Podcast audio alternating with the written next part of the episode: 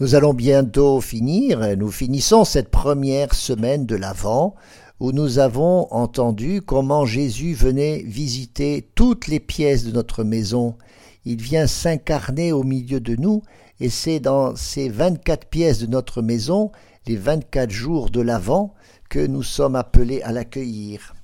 Alors aujourd'hui, en ce samedi, il me semble que euh, cette pièce, qui n'existe peut-être pas chez nous, mais qui symboliquement va nous tourner vers la culture, vers les livres, c'est la pièce qu'on appelle en général la bibliothèque. Dans la bibliothèque, il y a des livres essentiellement. Mais c'est l'importance de lire. Dans une famille, vous voyez, il y a aujourd'hui une invasion qui se produit, ce sont les écrans, les smartphones, etc. Eh bien, il y a aussi à ne pas négliger l'importance de la lecture. On dit que psychiquement on a besoin sans doute d'images, mais on a besoin aussi de ce rapport à l'idée qui passe par le texte, qui passe par la langue, par l'écriture.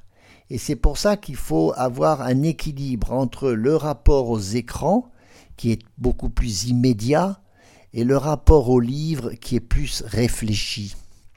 Peut-être que notre jeunesse, nos enfants dans notre famille ont besoin de connaître cet équilibre. Donc l'importance de lire. Il y a aussi par ailleurs à choisir les livres parce que euh, il y a des livres qui parlent de tout et de rien. Et c'est vrai que là, comme parents, nous savons qu'il faut aussi s'exercer à, à ne pas lire n'importe quoi, nous-mêmes, et comme aussi à nos enfants. Il y a des livres qui font du bien, qui édifient l'âme, qui édifient l'esprit, et d'autres qui font du mal. Il y a des romans particulièrement pernicieux, pour ne pas dire euh, euh, qui sont mortifères. Il y a des, des essais sur des sujets, des hérésies, etc., qui ne nous font pas forcément du bien. C'est pour ça qu'autrefois il y avait un index qui n'existe plus, mais c'était l'idée que n'importe quelle lecture ne nous fait pas forcément du bien. Voilà. Et donc pour ça, une vigilance de la part des parents, sans doute. La culture, voyez, c'est important parce que c'est ce qui ouvre la famille sur le monde et c'est sans doute ce qui peut être aussi donné dans la famille comme complément par rapport à l'école. Il n'y a pas que l'école qui donne des connaissances et qui donne cette ouverture sur le monde. Je pense que nous en sommes aussi responsables comme parents. Il y a par-dessus tout et par-dessus tous les livres, il y a un livre qui est particulièrement important pour nous chrétiens, c'est la Bible, la parole de Dieu, c'est l'Évangile.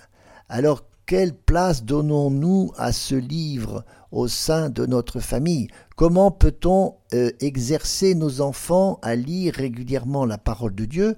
D'abord parce que nous la lisons nous-mêmes, voyez, c'est très important, lisons-la nous-mêmes et ça donnera une autre idée. Et c'est parce qu'on s'en nourrit qu'il faut le dire à nos enfants et comment on s'en nourrit? C'est beau dans une famille quand on peut partager ensemble sur l'évangile du jour ou l'évangile du dimanche. L'évangile du dimanche, le jour du dimanche.